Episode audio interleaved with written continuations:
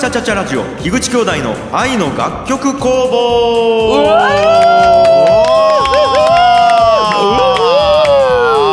さあ始まりました。樋口兄弟の愛の楽曲工房。私が株式会社ブック代表の樋口清則です。そして弟の太陽です。そしてそして。はいそして僕が、えー、樋口兄弟の親です。で？青柳です。あれ？ちょっと待って。あれ？なんかシンプルになったけど思いっきり嘘になったね。シンプルな分嘘が強くなった。すいませなんやろな。俺はいいんやけど稽古が聞きようと思うよね。やば本当や。うん。忘れちゃった最近。最近あのあれ稽古から圧迫されてないきそうそう。あれ私高谷君と結婚したやったっけ？ちなるいや。思うか。一瞬ねバグる可能性がありますけど。絶対思わんやろ。いやいやということで始めていきますけども。はい。いやー高谷君一昨日会ったよね？一昨日やったんですよ。僕ら。どこであったの？あのー、いいかねパレットで、うん。えっ、とカラオケ大会がね。そうそうそう、まあ、あのー文化祭ですよ文文化祭か。はいはい。が、えーありましてそうそうそう。そこで僕ときょんちゃん久しぶりにちょっとステージ立たせてもらって MC してきたんですよ。あそううんなんそうなんよ。ちゃんとあのギッチというかまあ一応ねパレットでやりよったけど俺はパレット代表なんやけどまあでもそれでもやっぱ一応ギッチとしてねちゃんとステージにはい。MC で上がら立たせて。もせてもらいましたよ。で最近忘れがちですけど二人コンビですもんね。そうなんですよね。そうなんよ。これをこれをね忘れがちなんですけど、でもね、うん。ああいう場所に立った時結構困るばい。何が？困る。片片方は「はい、はい。い、いかねパレット代表取締役樋口です」みたいな、ううん。んそしてそして、えー一緒に盛り上げてくれるのはみたいな俺振られた時に、うん。俺あの「はい、えーこの小学校いいかね小学校を、えー卒業しました青柳です」いや肩書き薄すぎるやろ。卒業生ですみたいな。えしか何ち言ってもらうとそういう時は？えー、なんちいやだけどまあななんちゅうかがわからんき。そうか。だ今までは吉本で芸人やってました。そう。そうなんよあーそうやね。吉本で芸人やってますみたいなのがあるきなんかいいんやけどもううん。なんでもないやん、うん。そうか。吉本でもないし芸人中肩書きも捨てたきね。そう。で今やりようことしたらもう石売りようぐらいなよ。ああ まあ石売りになるよね。どうもーっつって、うん。いいかねパレット代表樋口とそしてはい石売りの青柳です。来る余計来るポカンとするやろこれ。しっくりきたわ。石売り石売りのなるよちねうん。うんしっくりきたわ。いやしっくりきてねえわ。来てねえわ。俺らは来るけど。俺ら俺らだけしか来てないやつやんけこれしっくり。いやーまあそんな感じでね。難えっしかったっすよ。はい。とまあ一昨日まで一緒に言ったに今日は東京と田川で離れて収録をさせていただいてます。ね全然久しぶりな感じがしませんさあさあ、はい。ということでございましてえっ、と、はい。今週もなんとリスナーさんからお便りが届いております。よいしょやっしゃ来ー。来ましたねたすごいですね、うん。はい、ですえっ、調子いいですとツイッターでリプライもらってますね、えーラジオネーム竜兵山口さんからです。はい。であのーこれ竜兵くんって僕は友達なんですけども、はい、はい。あの友達があのラジオを聞いてくれててあぜひと友いうことでリプライくれました、ありがとうございます。やありがたいですね。嬉しいですね。はい、えー皆さんに質問です。はい。うん天才って何なのかなってよく考えます。皆さんの考える天才ってどんな人をイメージしますか？です。あー。重い重い。いやいや重くない重くない重い。別に。深い重い。難しいっすけあどーあー。まあそん待なまあまあ普通じゃない？でもこれっち。俺はね結構はっきりあるけど。でもどうなんやろ？この天才とかっちこの樋口兄弟はよく言われるんじゃない？下手したらま自分らで言うのもまなんやろうけど。あまあ言われる言葉の音楽の天才とか。とかね。うん。言われるえ、とまあ特にきょんちゃんとかはさ、うん。あのメンサのねあ資ー資格っちゅうんけ？IQ が130以上の集団そうそうにとか思っちゃったりとか。はい長期ね。するし。いやでもですね、うん。あのーまあそうそれはあれなんですけど全く言われたことがないかというと言われたことはあるんですけど、ううんんあの自分の中でね、ううん。んでも言われる時期と言われない時期があってやっぱり。うん。おう。あと自分でも思う時期と思わない時期があっておう。だから結構あれなんですよね。ずっと天才なわけじゃないんですよね。うん。なるほどね、うん。ずっと天才なわけじゃない。でもえでも天才であるということは？えっ、とやっぱその時の状況でうん。あのまあそのシーンとかでうん。やっぱり突出できていることをしていれるかですよね。なるほどね。ああ、だけど太陽の中では天才っていうのは突出しているか？あーっうと、ん。比較的突出しているかなんで。うん。あのえっとじゃあ程度の問題ってことね。程度の問題ですね。その時代に突出しているかうん。っていうのもあるしそのシーンで突出しているか、なるほど。うん、だから結構あれですね。あのーなんて言うんですかね。これだっていう万能薬がないと思うんですよ。うん。僕は。確かにね。あじゃあ僕からこの流れで言っちゃっていいですか？うんはいはいはいやっぱりあのーよく聞くセリフかもしれないんですけど、うん。まあ、天才とは努力し続けることがうん。苦にならない人っていう、うんうんうん。うん。まあそれかなって思いますね。えー。だからねだから結局あのーどんな素材があってもうん。何もしなくちゃあのそのシーンで突出できないっていうのがあって、はいはいはい。うん、でまあうん。突出もともとしてなくてもえーっと努力をすることによってその時代そのシーンだと突出しすることがぴょってできるかもしれないです。うん。うん、でそれをあの見せ続けてれるかどうか。なるほどね。うん。なるほどね。なるほど。すごいよ。でもわかるね。うん。本当に。え僕今メモと取りよ。僕はっきりあるんですよこれ。はいはい何ですか？えっとねあのー人生2回目の人。あごめん。ー。2回目以上の以上人以上の人ねそう、はいはいはい。なんかミオってうん。例えばやけど、まあよく、ん。えー天才と言われるような人たち例えばあの藤井聡太とかさ。うん。今あー。15歳とかやろ？ううんん。とか芦田愛菜ちゃんとかも天才子役とか言われよったりとか、うん。まあ一郎とかこれみんなに共通しちゃうんやけどうん。多分これが初めてじゃないやろうなって思うんよ。うんうん見よって思うのがきっとすでに人生を経験しちょってその答えを持って現世を迎えちゃうんやろうなっていうのを感じる人たちのことを俺は指すかな。なるほどね。ああー。あでもじゃあちなみにじゃあ俺も言っていい？あのーいや結構それはねなかなかいいですね。高井君が言ったやつ。なかなかいいっていうか俺に近い。でえっ、と俺の中で天才値ねまず一個突出主張っていうのはやっぱりそうあの、うん。人より能力的な何かが高いっていうのはそうなんやけど、ね。もう一個言うと、俺自分で天才とあんまり思ってないよ。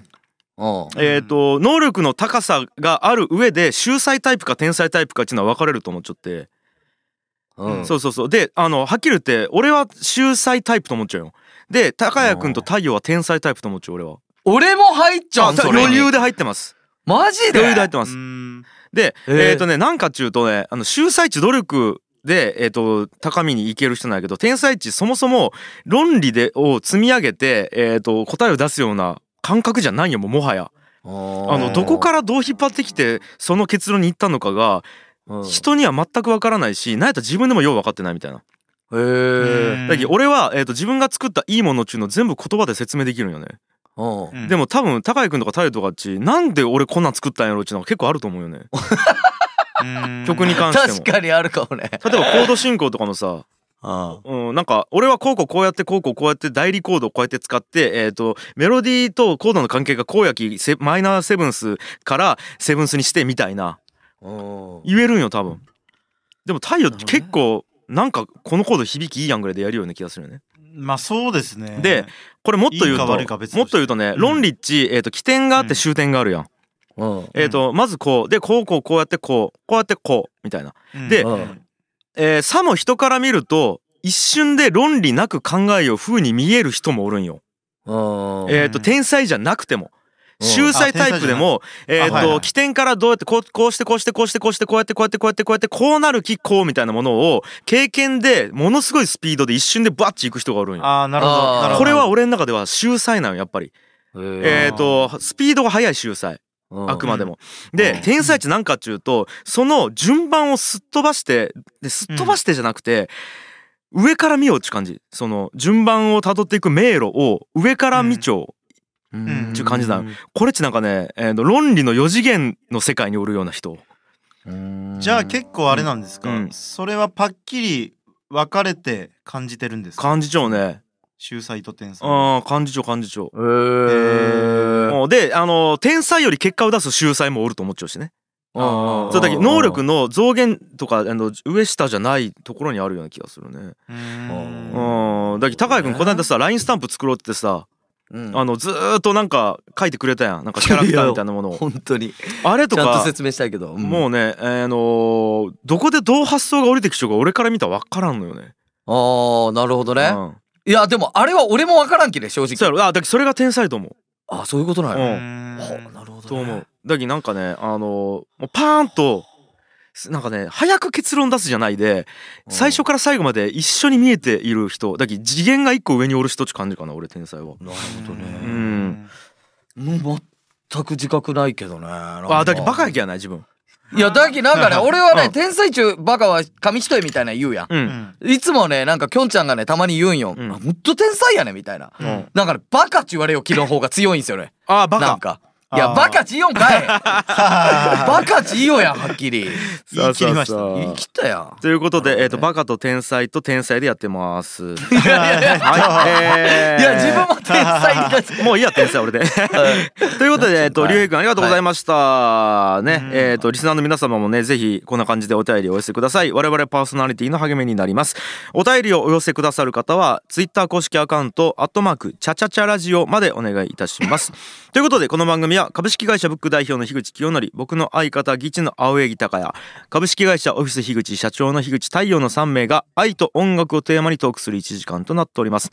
それでは曲いきましょう。アポジーで、スプリングストレンジャーです。どうぞ。この番組は遊びながら飲めるお店、二次会専門店タイムスリップの提供でお送りいたします。仲間とワイワイ飲むなら小倉北区今夜町の二次会専門店タイムスリップ。懐かしのおもちゃやカラオケにダーツ大型モニターで遊ぶ旧式ファミコンは童心に戻れること間違いなし。飲み放題駄菓子食べ放題で1時間1100円から。Facebook で二次会専門店タイムスリップをチェック。樋口清則に当たり前のことを聞いてみよう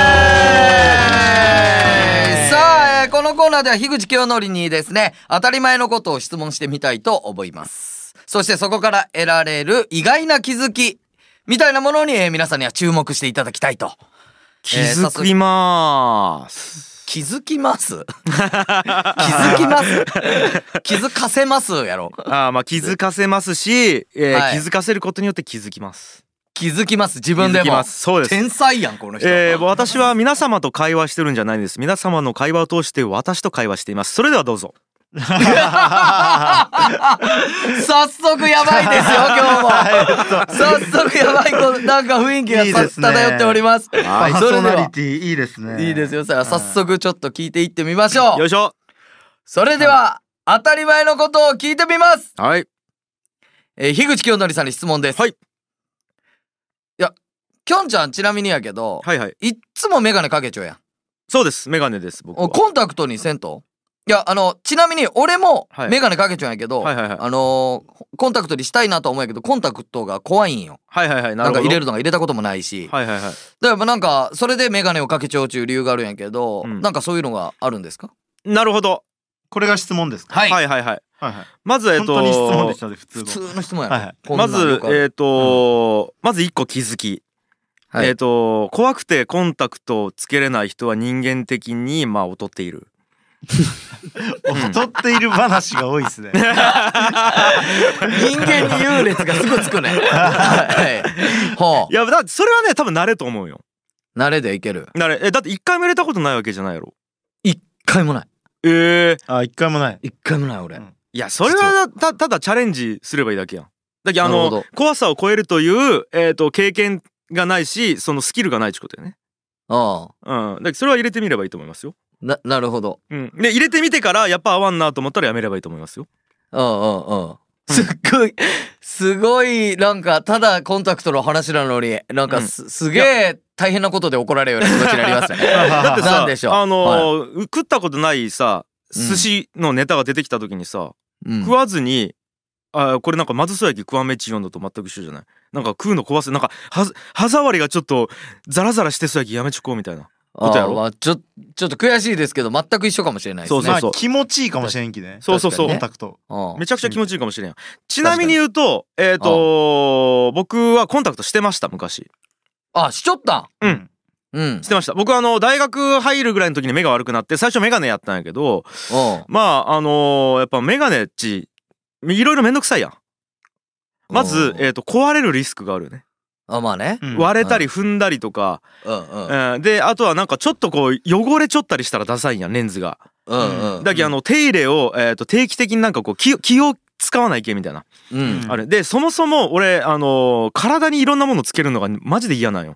うん。だけど俺腕時腕時計も全くしてないし、うん。あのーカバンもなるべくね昭和用にしちゃうしあのなんなら結婚指輪もしてないと。うん。うんそれくらいもう体に異物をつけるのは嫌なよ。うん。うん。だき俺はえっ、とまあい最初は眼鏡しちょったんやけどなんかもう嫌になってでコンタクトしてみたよ、ううん。んただコンタクトはコンタクトでねうん。あのーやっぱね例えば旅行行くってなった時に駅を持っていかなきゃいけんとか。でパッチ起きた時になんかこうあれ目がシパシパするとかさで目薬を常に持っちょかなきゃいけんとかさうん。それはそれできついわけよ。うん。でそれで今んとこメガネにしたよね。ううんん戻したと、なるほど。うん。うん、でやっぱそのなんかねんなんか例えばじゃあ災害とかが起こって人間身一つで生きないけんちなった時にコンタクトとメガネどっちがなんちゅうかなシンプルに生きれるかというかさ。うん。やったら多分メガネと思うよね。なるほど。うん。ちゅうのでまずメガネなんですがが。なんですが？がですよ。俺なんか一回ちょっと久々になんかコンタクトつけたくなってさ。おううん。なんかね、えー、と金的三番街の、まあ、昔やれたバンドのライブかなんかがあってさ、うん。いやライブはちょっとやっぱ頭振ったりする気激しいバンドやったきね、それでちょっと久々に何年かぶりにコンタクトを買ってみよ。うと思って買ったん。ようん。したらバッチつけた瞬間ね世界が歪んで見えたんよ。うん。わかる？これどういうことかわかる？分からん全然。俺もう世界をくっきり見る経験値メガネをつけてしかいやずーっとここ何年かやってきてなかったよ、うん。うん。だき俺が見るこのメガネを通した世界値うん。本当は歪んだ世界なんよ。わかる？あー。メガネの方が歪んじょうやん、うん。うんうんあのコンタクトは本当にあの目にぴったりは貼り付くきさえっ、と、縁の歪みとかなんやことに対してメガネってさあの目に対してえっ、となんちゅう平面やん。だき、うん。本当は歪んじょうはずなんよ。屈折して、うん。うん。でも俺このすメガネを通してしか見てないき歪んだ世界が俺の中で真実の世界としてずっと生きてきちゃうよ。うん。で、うん。その中でパッチコンタクトをつけた時にその本当は歪んでないはずの世界がめちゃくちゃ歪んで見えたんよ。うん。そこでちょっと俺愕然としてうん。俺今まで間違った世界を正しいと思って見てきたんじゃないかって思ったよ。うん。うん。えそれによってうん、どうしようと思ったんですか？コンタクトに。で俺コンタクトにたただやっぱりぜさっき言ったような理由によってコンタクトはしたくないきさ。うん。ちょ思った時にやっぱレーシックやと思ったよね。うん。おー。そう。だけ3つ目の選択肢が俺らにはあるんよ。うん。メガネコンタクトレーシックっちゅうね。で太陽とかレーシックしちゃうやん。僕レーシックしててそうなん。あの9年前にしてるんですけど、うん。うん。なんで9年前にやろうと思ったかっていうと、うん。うんあのーみんなやりだすだろうから、うん。レーシックを。う。んああいいこと言う。だから一番乗りになってかっけえって思われたいっていう。はい先行者利益って言いますそのこと。を。はい。うんあのー俺もねそれと実は今迷いよって結局ね、うん。なんでレーシックしないかっちゅうともちろん最初にやったっちゅうかっこよさもあるしあのー例えばじゃあ今から俺が10年後にレーシックしたとして成功するとするやん。たら、うんうん10年間レーシックしてない自分で生きなわけいけんいけんわけやきこの10年間無駄になるわけよ。うんただねやっぱ怖いのがレーシックをしてから、えー、と若い頃にレーシックして死ぬまでその目で生きて続けてきた人たちこの世にまた存在せんのよ。一人も。あまあまあまあまあ歴史が浅いきだけどサンプルが一個も取れてない状態で飛び込むリスクっちゅうのが結構えぐいっちゅうのとね。あとやっぱりさレーシック最初出てきた時は安全安全って言われてたんやけどやっぱり、うん。えー、とその何年後かにはレーシック難民レーシック難民っていう言葉がバーッチ張り出してさ。出たね。俺も知っちょそれは。うんやろ？やっぱりね初めてのものっち必ずバグやエラーが出てくるわけよ初めてこの世に出てくるものっち。うん。でそこと先行者利益っちゅうのでやっぱりあとはその安全性みたいなところでやっぱまだ飛び込めんちゅうところがあって正直ね今この目をどうしていこうかっちゅうのは保留。これ それが答えなんですね、保留。暫定メガネ。暫定メガネの保留。保留。なるほどね。まあでも確かにあれっすね、うん。あのーレーシックを人たえした人たちが、はい、まああの年を経ていけば、うん。バグがちょっと取れるかもしれないですね。そうなんよ。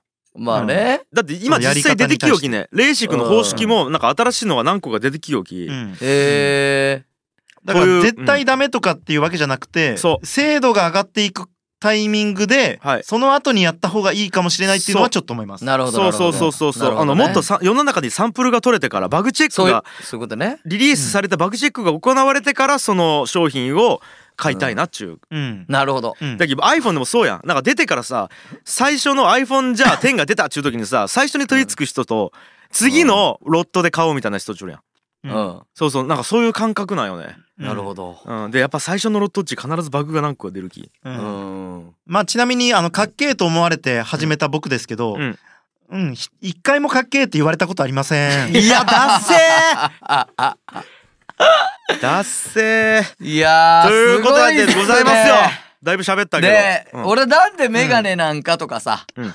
コンタクトは嫌なんかぐらいのことしか聞いてないのに今日もちゃんと世界が歪んでいた、うだねいや世界が歪んでいた。そうね。この目をどうするか。保留うん。でかくなるんすよすぐ話が。そうっすね。いやもう本当にすごいかっすね。いや本当ありがとう。安心しますね。安心する。うん漏れなく。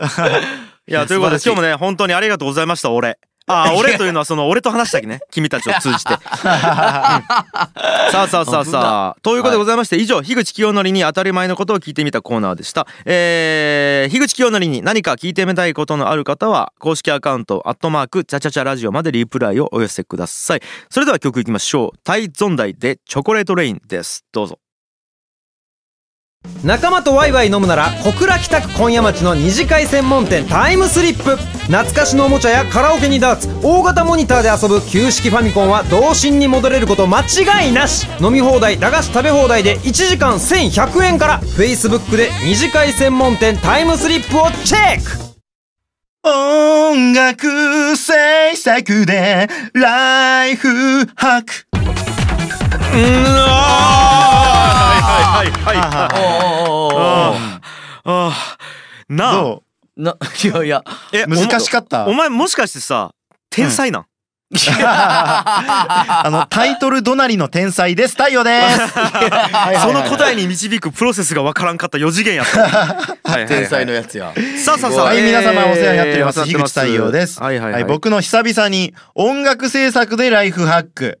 はい、これ戻りましたよ。あーいやそうなんですよそうなんですよ、はい久しぶりにこの愛の楽曲工房というね言葉にふさわしいというか、いやもう忘れかけちゃったわ楽曲工房ちゅうこといやうん。本当に。もうなんか金金の話とかさ、金の話金の話俺と太陽で、うん。でちょっときょんちゃんから宗教の話みたいな番組になってた俺うんうん。危ない番組になりよあと石の話。石の話。ね石工房みたいなね。石工房愛の石工房みたいな番組だと思ってましたけど。まず音楽より石の方がいっぱい作る。よ、よかったですこれちょうどよかった。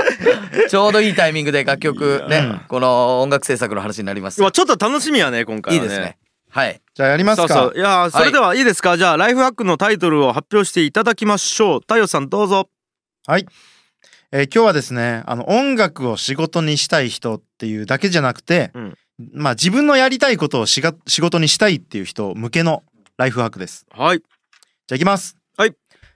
立ち話で未来は結構決めれるぞー。お立ち話で未来は結構決めれる。これは何ですか？えーこれをですね、思ったきっかけがありまして、ほうほあの僕とですね、うん。あのもう一人の社員は、あのあ僕の音楽制作会社の社員ですね。うはいはい、うん。まあめっちゃ交流会とか行くんですよ。うん。はいはい。でやっぱりあのたくさん行ったらやっぱ結構精度が上がってきてですね、うんあのなるべく自分の伝えたいこととか、うん。自分がどういう存在であるかを伝えれるようになってきたんですよ。うん。あーやっぱり短い時間で自分をプレゼンできるようになってきたみたいなことまああかいつまんで言うと、はいはいそういうことですね。はいはい。でまああうん。のガヤガヤしたりしてるし、うん。たくさんの人人がいるんで、うん。まあなかなかに丁寧に喋れない中で、うん。まあそういうことができるようになってきたんですけど、うん違う社員がいましてあんまりそういう場にあのいつも顔出すわけじゃない社員。はい。はいはい。に試しにちょっとやってみようかって言ってロールプレイングしてみたんですよ。はいはいはい。ほ名刺交換のロールプレイング、うはい。ロールロールプレイングわかるかね高井君。えっとそのシミュレーションやろ要は。そうそうそうそうそう。あの試しにやってみるってことね、うん。うん。現場を想な定して。りきってね。はいはい。でその時にえっ、と僕とうん。もう一人が、うん。あのー電通の人とかねはいはい。博報堂の人みたいな名刺を持っててはいはい。喋ってる中に、うん。あのーうちの社員が割って入るっていう。はいはい。じめましてみたいな。うん。オフィス樋口の何々ですっていう。うん。でやって23分タッチトークをするっていうのをやってみたんですけどはいはい、はい。びっくりするほどできなかったんですよ。ああそおう。めっちゃくちゃできなくて、うはいはいはいもう何者なのかよく分かんないっていう、はいはいはい。うん。であのそれをやって思ったのがうん。あの結構この23分ってあのそれで決まるっていうかうーん。どういう人なのかとかうん。どういう会社なのか、うん。何の仕事してるのか、うん。で、まあ、そこで分からなければ、うん。まあ普通に言うとつながらないかもしれない、ううんんうん今後がですね、っうんうん。ていうのを思ったんですよ。うんでそこで改めて思ったのがここの能力を磨くだけでうん。行く先が決めれるぞと。うん。自分の行く先が。ううん。ん改めて思ったんですよ。であのまあこれ必ずしもあのーその行きたいところがあの自分の行きたい方向じゃなくていいっていう人もいると思うんですよ。うん。うん。もうあのー天に運を任せるっていうか、うん。そういう人もいると思うんですけどまあでもあの大学にとりあえず行った方がいいよとか、うん。資格取っといた方がいいよっていうのと一緒でうん。可能性はなるべくあの広い方がいいっていううん。ことがあるんですよね。うんだからまあそこの能力を磨くとやっぱりいあの行きたいところに行けるっていうことができるんですよ。ううん。んであのこういう人とあのつながりたいなと思ったらより深くつながることもできるしこういう人は嫌だなと思ったら断ることもできるっていうのがあるんですけどうんまああのいろんな人と接することができるっていう。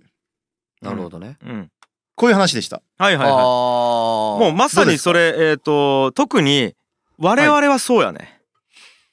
我々はそう。あのつまりえっと自分でブランディングして自分で営業していかないけんや。ん。うん。そう。あのそういう人間は本当にそうと思うね。特に。ううんん。うん。あの仕事の中でもそうや。ん。うんうん。うん、あのちゅうかそれが何やったら仕事みたいなとこあるきね特に太陽とか俺とか社長業やん、うん、社長業ちいかに、えっと、自分をブランディングするかとえっとまあ営業やきね社長業ちうん。一個は、うん。うん。うん。であなんか海外とかやったらさなんかよくスタートアップの会話で言われるよその何やったっけ俺エエレベーターピッチやったっけ？なんかそのあるやんはいはい。はい要は、あのめちゃくちゃ忙しい大会社の社長が1階から社長室に向かうエレベーターの中でどれだけビジネスモデルをプレゼンできるかみたいな。うんうん。でそこのエレベーターの中でじゃあ君に事業を任すよ出資するよみたいなことが決まるみたいなさ。うん。なるほどね。そうだけあー似てるかもしれない。そうそうだけどどれだけ短い時間で自分を表現するかっちゅうのでまあいろんなことが決まるっちゅうのはそういうことやね。うんなるほど。酒井君どうですか？いやでもねこれ結構近いかどうかわからんのやけど、うん。まあ芸人の時とかちよくまあ飲み会とか合コンとかあったわけよ、うんうんうん。でもなんかその女の子にがマッチョやろ？うん。うんでそこに入るやん。うん。パッチ会った時で会ってからお店に着くまで。うん。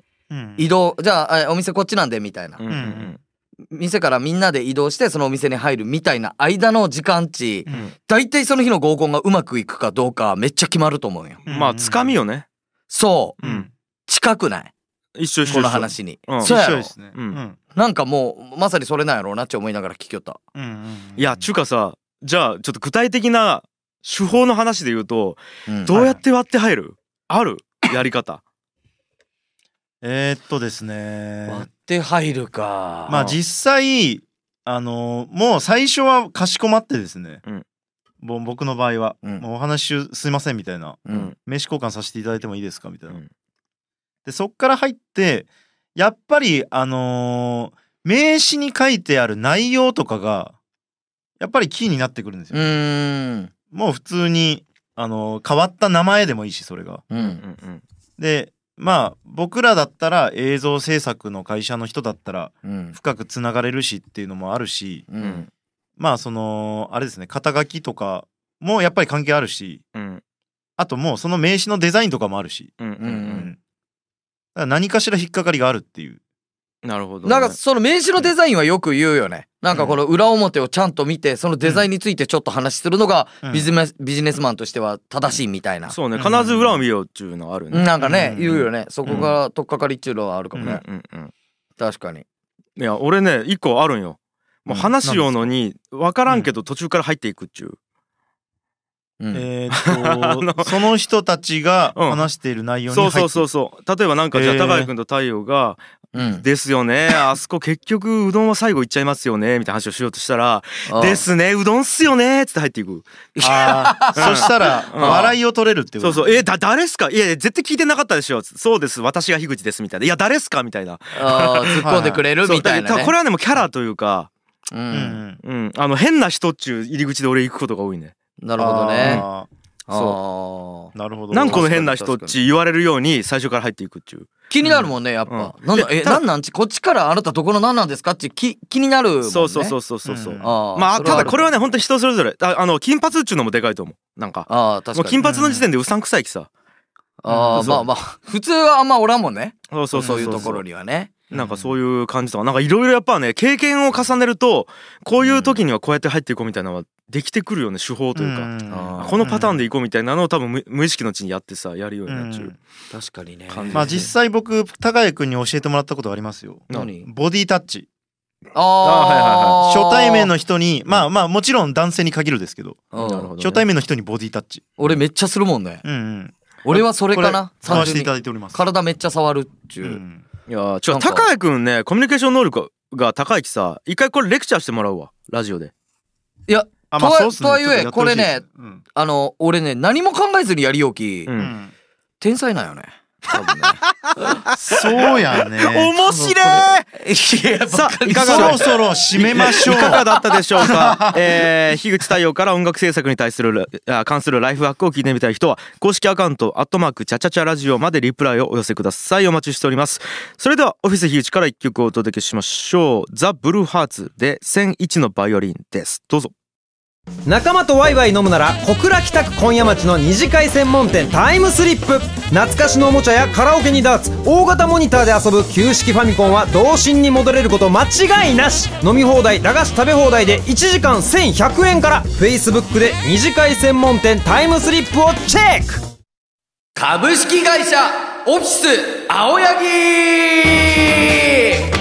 よいしょありがとうございますさあ始まりました。オフィス青柳のコーナーです。石を売るという体験にお金を出させるという新事業を展開する青柳代表の取り組みは果たしてうまくいくのでしょうか？それでは一言お願いします。社長の青柳隆也さんです。どうぞ。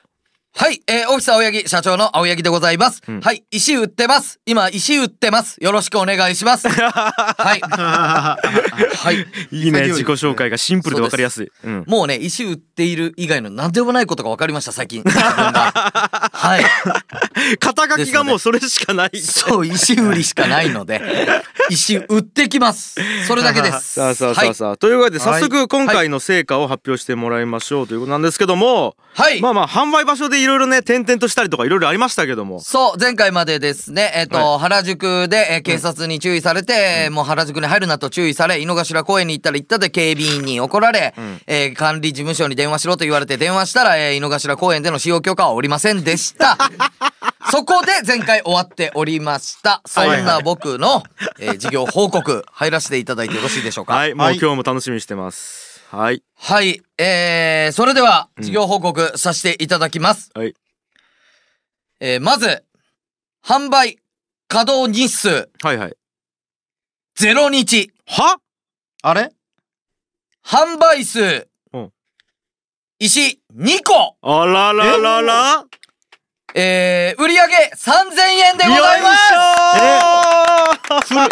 不労所得じゃないですか。はい来たえー、これちょっと経緯を説明させていただいてよろしいですか？はいはいはい。よろしいですか？はい。はい、こちらの方、実は、うん。えー、すごく近い人から連絡が来まして、なんと僕の意思を、えーこの番組を見て、うん。えー YouTube にも動画上げてます、動画を見て、うん。えー買いたいと言っている人がいると。うんうんうん。いうことで、はいはい。えーその石が2個売れました。おー。形すごいですね。はい。で、えーその、買ってくださった方、ううん。ん紹介してもよろしいですか？えー、誰？からん。誰？誰？えーっとですね、うん。えーこの、こ愛の音楽曲工房、うん。一緒にやっております、うん。うん。この、樋口兄弟、兄、樋口清則うん。うん。うん。うん。の嫁でございます。俺の嫁かい 俺のお姉さんかい。あなたの嫁でありあなたのお姉さんが、えー買ってくれました。でもね、これね、そうそう。本当に俺も思った最初、いや、俺ときょんちゃんがこうやって一緒にね、ラジオやりよったりで、うんうんうん。えーまあ、かわいそうやん。うん。売れんし、うん。俺が見よっても思う頑張りよ。かわいそうやなって思う。だから、それでね、買ってくれたんやろうなって思ったんよ。うん。なんか、申し訳ないなと思って、むしろ。うんうん。うん。うん。と思ったら、全然そんなことなくて、うん。うん。えー奥さん、めちゃくちゃ石に惚れ込んでおります。マジですか？で、なんならこれ、高谷くんが作ったんじゃなくても欲しいみたいな。うん。ああ欲しいみたいなことを言う、言われて。うん。ほんで、もうなんか、俺と、きょんちゃんと、うん。えっと、その、俺の嫁と、俺の LINE グループがあるんやけど、もうそこでその思いをブワー連ねてきて、うん。もうなんとししてもこの石、もう石のことばかり考えて、うん私もうおかしくなりそうですみたいな。うんうん本当に大好き、高谷くんのファンになりましたみたいな。うん今まで俺たちがお笑いやりよう時なんかそんなこと一回も言ってくれたことないのに、この石を見て本当に高谷くんのファンになりましたみたいな。もうなんとかしたいですみたいな。で、これただ売れただけじゃなくて、うんまあ、えっと、きょんちゃんの奥さんもともとえー広告代理店の方で、とかで仕事もしてたりとかがあって、うん。うんもうどんどんどんどん展開展開を、それを買ったことで考えてくれてんすよ。うんうんええそう。例えばです例えばですけど、うん。えーなんか、えっ、と、おしゃれなとこに置いてほしいみたいな。うんうんうん。とかで、まあなんか俺の知り合いの美容室のところに置いてもらったらどうかとか、うんうんうん。えっと、まあ今、きょんちゃんのところのパレット、うん。いいかねパレットで、うん。えっと、その石のワークショップみたいなのやったらどうかとか、うんうんどんどんどんどん展開されてってんですよ。うん廃校利活用。今その学校ね、ん。きょんちゃんがいるよ、パレットは廃校を使うよやろ。うん。そこで廃校利活用みたいなことで、廃石利活用みたいな。うん。はいはい石をそういうの活用してみたらどうかみたいな。うん。で、それ、そこで、ゼロ点。制作費ゼロの美術展みたいなので、あの石ができるんじゃないかみたいな、うん。いい案がどんどんどんどん今出てるんですよ。はいはいはいはい。で、えーまあ、売り上げは今3000円です。うん。ですけど、まあ、今後の展開として、うん。もう、こういうことがあるのであれば、うん。うんわざわざその路上に出てって世間の人たちにね、冷たい目で見られたり、クソがとかバカがとか言われてきました、僕は。うんうんうん。あれ買ったら呪われそうとかね、うんうんうん。よくわからない女子高生に言われたりとかもありました。うんうんですけど、うん。もう、あえて路上に出る必要ないんじゃないかと。ほう。んうん。ということで、おたくさんね、きょんちゃんや奥さんからもその LINE グループでものすごい案をもらったんですよ。ううん。で、今後は、展開としてう、うん。ん2本の柱でやっていこうと思います。はいはいはい。はい。その2本の柱をちょっと発表させていただきます。よえっと社長っぽいっすいや素晴らしい。やっと。いいね。ねやっと。はい。社長なんですよ。えっとえ冬季市長やったっけ？登記はしておりません。まだしてない。そこは、えっ、と、ちゃんとつけております。はい。はいはい。あの、しませんよって、してませんよっていうの。はいはいはい。いいですか？いまず、はい。えー日本柱その1、はいネットで売ります。はいはいはい。はいはい。もういいと思います。路上には出ません。うん。いいですか？いいと思これから寒いし、うううん。んだるい。いちいち注意されて。まあその理由わからんけど違うけスどテッカーとかね、ネットの方がね、効率もいいし、うん。いよいろんなところにリーチできる。もうネットで売ります。はいはい。その2、うん。これね、奥さんからアドバイスをいただいたんですけど、うん。ううん。んどちらか、えー何かしらのうん。店舗に、うん。えー委託販売させてもらいます。はいはいはいあー。委託の販売をさせていただきます。どういう店舗ですか？で、例えばですけど、えーいただいた案としては美容室やったり。ううん。んで、えっ、と、これきょんちゃんの奥さんが言ったのは、パルコとか、伊勢丹とかに置くようなブランディングしてったらどうですかみたいな。まあうん。それは間違いないですね。そっちの方がいいですね。っていうことで、うん。ちょっと置かしてもらおうと思って。で、早速ですけど、このその2に関して、僕、えー知り合いの美容師うん。がいるんですけど、その美容室に問い合わせました。うん。うん。石を置かしてもらえませんかみたいな。うん。うん。ね。で、えっと、こうしてそこに名刺を置いて、まあ、売れたらもちろん向こうにはマージンを預けるので、うん。うんちょっと渡すので、ちょっとそこで売らしてみたいな。うん。言うと、えーそこらのは、えー断られました。いや断られた断られたんかい。断られました。はいはい。なるほどね。なるほど。ですけど、これはいをまあ繰り返すことかな、うんみたいな。あー。って感じで。い。やなるほど。いや素晴らしい。まずはまずはあの改めておめでとう売れて。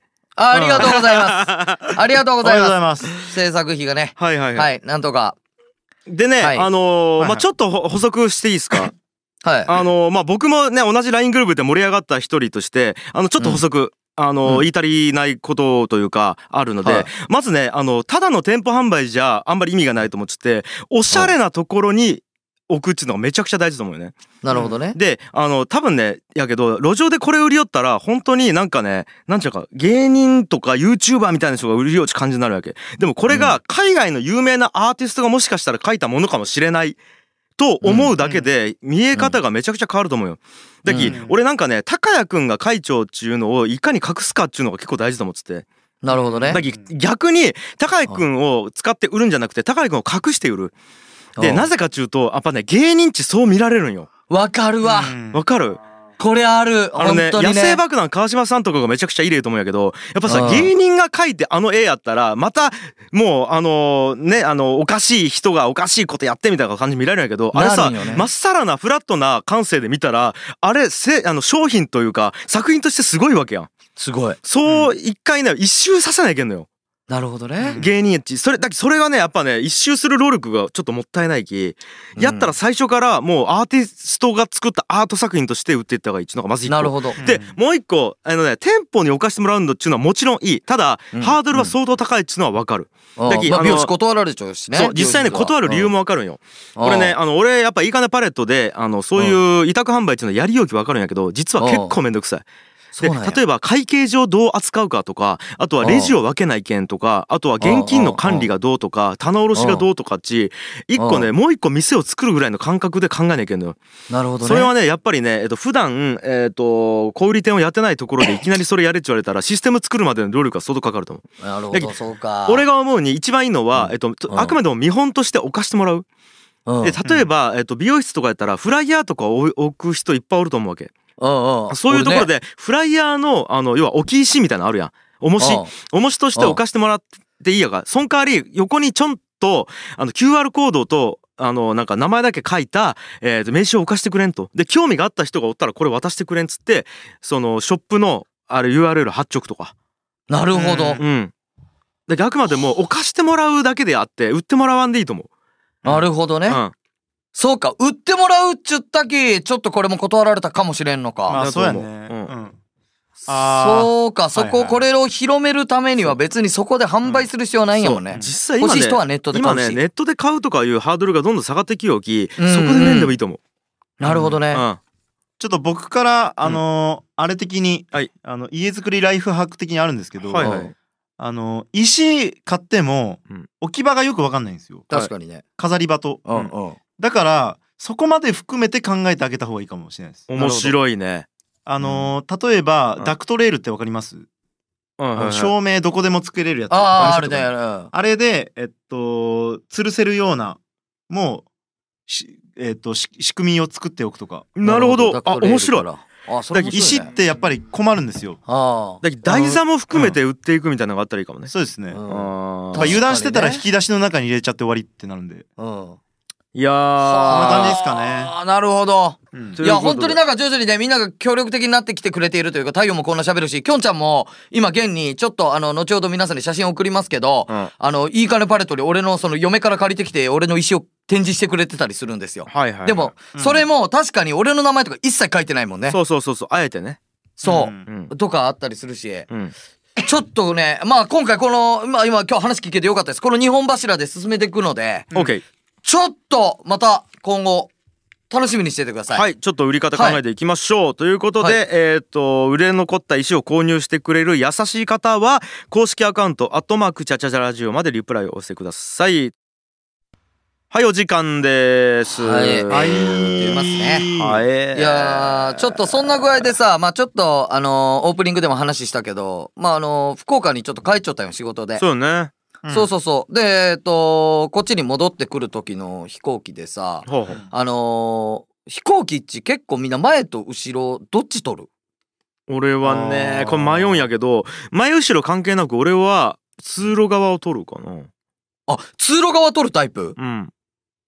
どっち？いや、めっちゃくちゃ迷うな、これ。あのーやっぱ何を優先するかなんですけど、うん。トイレの行きやすさはうん。通路側で、うん。最後に、あのーせかされたくないっていうので言うと、奥側。なるほどね、うん。うん。俺どうしても窓側取ってしまうんややっぱりえなんでかなんでなんで？それはなんでなんでですか？なんか外見たいやん あそっちの理由。わかる。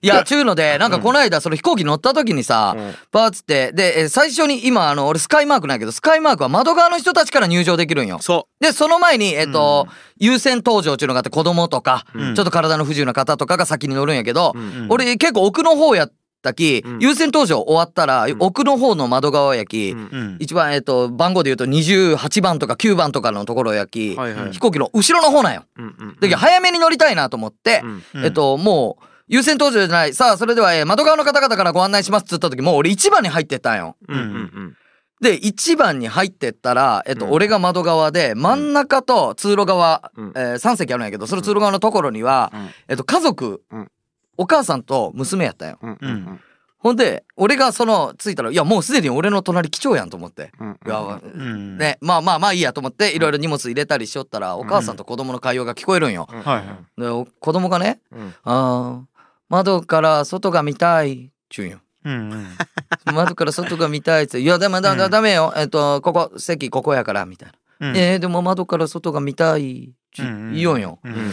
いやもうさすがに俺も外見たいけどううん。んね窓側の好きな俺やけどまあその両親にさ、ふたうん。その子ど親にね「いやあの席僕変わりましょうか」っつったら「いや大丈夫です大丈夫です。あ全然いいですよ。いやいいですいいです」何回か言うんやけど「いやいいですいいです」のもう一点張りなんよ。うん。あまあまあまあそんだけ言うんやったらいいかなと思って、うん。うん。俺窓側に座ったんよ。うん。で飛行機が飛び立つやん。うん。うんでまあシートベルトももう外していいっつって、うん。うんなったらさ子供がねあのテーブル倒してさお絵かきを始めたんよ。うん。うんうんほんでお絵かきし始めてさ、うん。うん。ほんでパッチ何の絵描きよんかなと思って。うんでまあ見たらさ、うん。うん。あの飛行機がの絵を描いて飛行機の窓に多分自分の顔を描いて、うん。飛行機から見える景色を描いちゃうんよ。いやいやお前見えてないやろその景色と思って。でお母さんも上手ねとか言いようんよ。わいや俺変わろうっちゅったよねと思って。あ でちょいちょいしかもそのうんフライト中も俺がなんかなしそのまあい一番右側の窓やったんやけど、うん右側が窓やったんやけどパッチ左見たらそのよ隣に座っちゃうお母さんと娘ずっと窓の外見よって俺と目合うみたいなめちゃくちゃあるんよ。うんーうんうんうんいや俺変わろうっちゅったよねってあーなるほどね思うんよ。うんこう俺俺悪くないよねこれ。悪くない。ででもなんか悪い気持ちになるよ。うん。その子にその絵嘘つかしちゃうわけやん。君はその窓から外を見れてないからね。うん。うんうんうんなん、なんかね、ちょっとね、すっきりせんままね、こっちに着いたんよ。いやなるほどね。いやこれあれですね。やっぱ難しいのが向こうも悪くないっていう。ああー、いやまあど総合的に言うとおとあのー素直にねうん。素直に変わってもらった方がいいと思うんですけどうん。やっぱりあのー別に悪いこことじゃないじゃないですか。そうね。その遠慮するっていうのは。うん。だから難しいですよね本当ー何やそのまとめ。いや世の中って。いや、これね、うん。いや、みんなが思っちゃうよ。り俺めちゃくちゃモヤモヤしたんよ、それを、この絵を見た時。俺だけねあのうん。高井君迷惑を受けちゃうやん。お迷惑？迷惑を受けちゃうわけよ。迷惑を被っちゃうわけよ。まあね、それはね。俺やったら言うかも。なんち？いやお母さんあの僕あの子供がこうやって外見たいっていうのにこっちに座ってる方が結構ストレスで。ち言うかもあー。もうあのお願いだから変わってもらえないですか？すいません。ちょっとわがままなんですけどち言うかも。うん。確かに、これっち種類で言うと、ストレスなんまあそこかもね。まで言えるんやったらいい,、うん。いいっすね。俺俺結構いやいやお母さんちょっとか逆の立場になって考えてくださいと。僕うんうん。適当にどうでもいいと思って撮ってるんですっつって。うんうん。でお母さんはあの僕が窓側に座りたいと思ってらっしゃいますかっつって。うん。僕す逆に通路側がいいのになんかとりあえず適当に撮って窓側になっちゃってしまってるんで、うんうんあのこれあの釣り合ってないんですよと。お互いのメリットデメリットが。なるほどね。ちいうのを言うかも。もうそこまで言うかも。まあもう頼むお願いなんでしかしたら。ダメですかっつって変わってくれなかったら僕結構きついですっちゅうかも。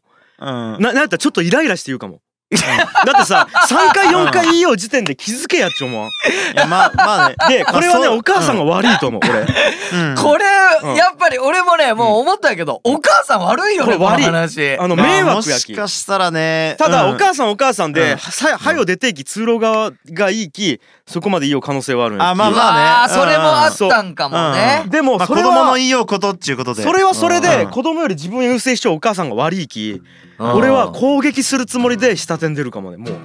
なるほど、えー勘弁してくれと。おお前のせいで2人が今ストレスを抱えてると。なるほどね、まあ確かに。まあ1対2ってことですね通路側の人しか納得してないもんね。自分目線で変わってもらったら悪いと思って謝らなきゃいけんちゅうことがあの、思っちゃうかもしれんけど迷惑かかれかけられてますっていうのは言った方がいいと思う。うん。教育してやった方がいいやべえ樋口清則に普通のことを聞いてみようみたいな感じになってきた。なってきたさあさあさあわというわけで、まあでもそういうので今後ね、うん。あのースムーズにいくようなうん。目線ができるかもしれないですからね。ですでまあねすです、うんということですねっきりしました。よかった。ありがとう。うん。ここで言って。はい、えー、ということでございまして本日も愛の楽曲工房ありがとうございました、えー、番組に対するご意見やご感想をお待ちしております。メールやツイッターでお送りください。この番組は放送終了後に YouTube にアップされます「小倉チャチャチャラジオ」と検索してご視聴ください。それでは次回の「小倉チャチャチャラジオ」もお楽しみに。バイバイ。バイババイバーイイ